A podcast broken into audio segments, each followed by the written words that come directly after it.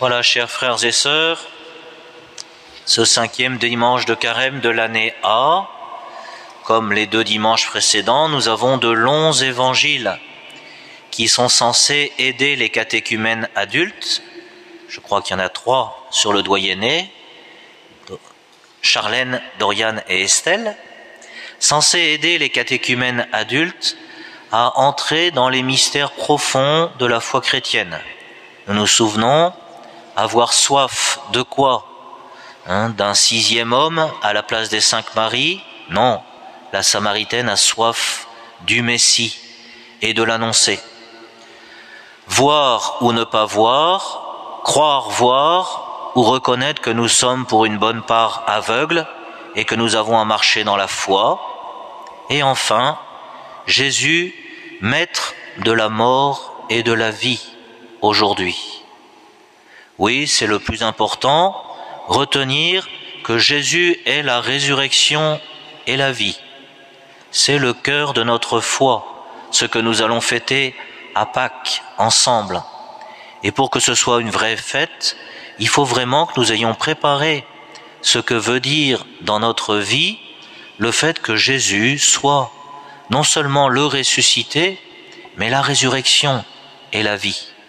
Celui qui nous donne l'espérance d'une vie qui ne s'arrête pas avec la mort d'ici-bas, mais d'une vie de l'au-delà déjà commencée ici-bas, en particulier dans la vie de la grâce que nous nourrissons par l'Eucharistie, en particulier par la vie de la charité qui ne doit pas rester un entre nous, mais devenir bien concret régulièrement et particulièrement en ce cinquième dimanche, habituellement marqué par la collecte du CCFD, l'Église nous invite, au cours de ce cinquième dimanche, à rendre plus concrète notre charité.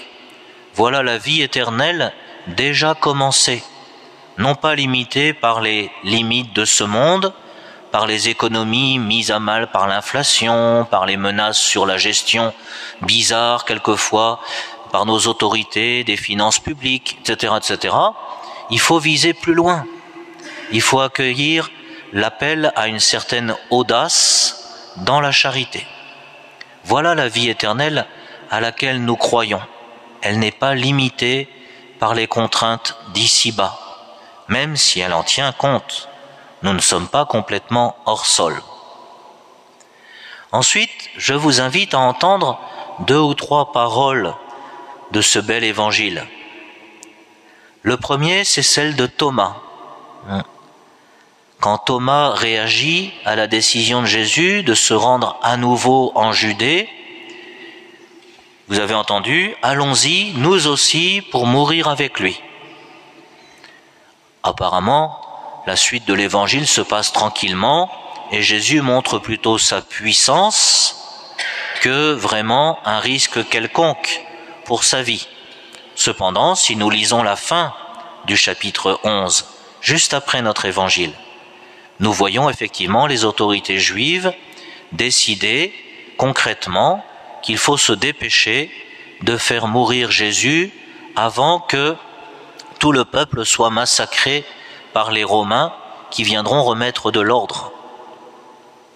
Et donc nous entendons bien que cet évangile même s'il est une manifestation de la gloire de notre Seigneur, est aussi quelque chose qui sanctionne en quelque sorte son entrée dans la passion. Et dans le temps de l'Église, pas seulement celui des catéchumènes, mais celui de tous les chrétiens, demain matin commence ce qu'on appelle au cœur du carême le temps de la passion. On est invité à faire attention davantage à la croix comme un signe important du jusqu'au boutisme de l'amour de Jésus pour chacun et chacune d'entre nous. La croix devient notre point de repère. Et donc on la voile pour la voir ensuite, ou en tout cas on voile tout le reste pour ne voir plus qu'elle, peu importe, mais c'est le temps dit de la passion, où l'Église médite encore davantage sur les souffrances du Seigneur offertes pour nous. Alors oui, allons-y, nous aussi, pour mourir avec lui, dit Thomas, et nous sommes invités, nous, à entrer dans un compagnonnage avec le Seigneur. Pas un dolorisme morbide, non.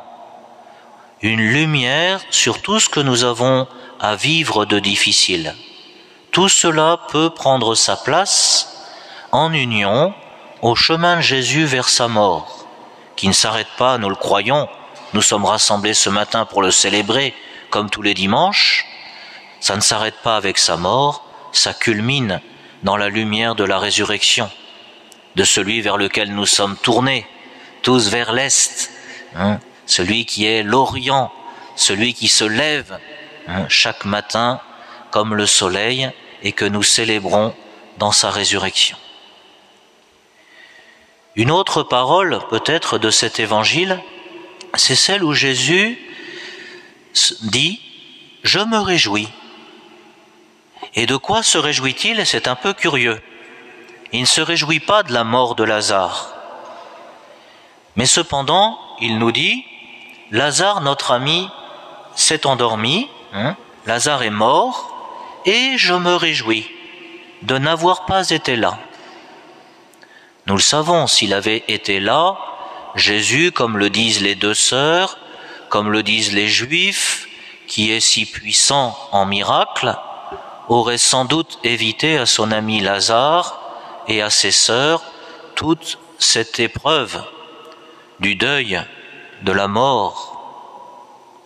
Mais Jésus se réjouit de n'avoir pas été là. Qu'est-ce que cela veut dire? Jésus nous dit pourquoi il n'a pas voulu être là? À cause de vous, les disciples, pour que vous croyiez.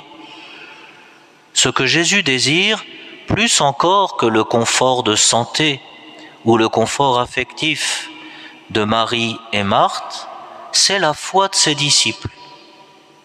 Et là, nous avons une clé pour notre vie à nous dans nos épreuves, dans nos difficultés Est-ce que le Seigneur peut quelquefois nous donner l'impression qu'il n'est pas là pour la foi, en vue de la foi, permettre des choses qui ressemblent au deuil, à la mort Qui de nous n'est pas passé par là Pour que nous cheminions vers la foi?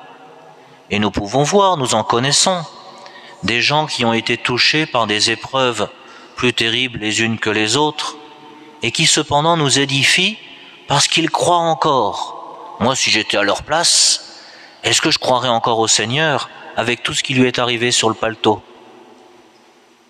Eh bien voilà ce que le Seigneur nous dit ici, dans cette page d'évangile. Lui qui aime Marthe et Marie, lui qui aime Lazare, il ne fait pas comme nous faisons par charité, d'aller nous rendre auprès de celui qui souffre, pour l'accompagner sans trop de paroles, mais pour souffrir avec lui par compassion. Non, il met en priorité la foi de ses disciples, notre foi. C'est à cela que le Seigneur attache du prix, plus encore qu'à la vie physique ou à la mort du corps.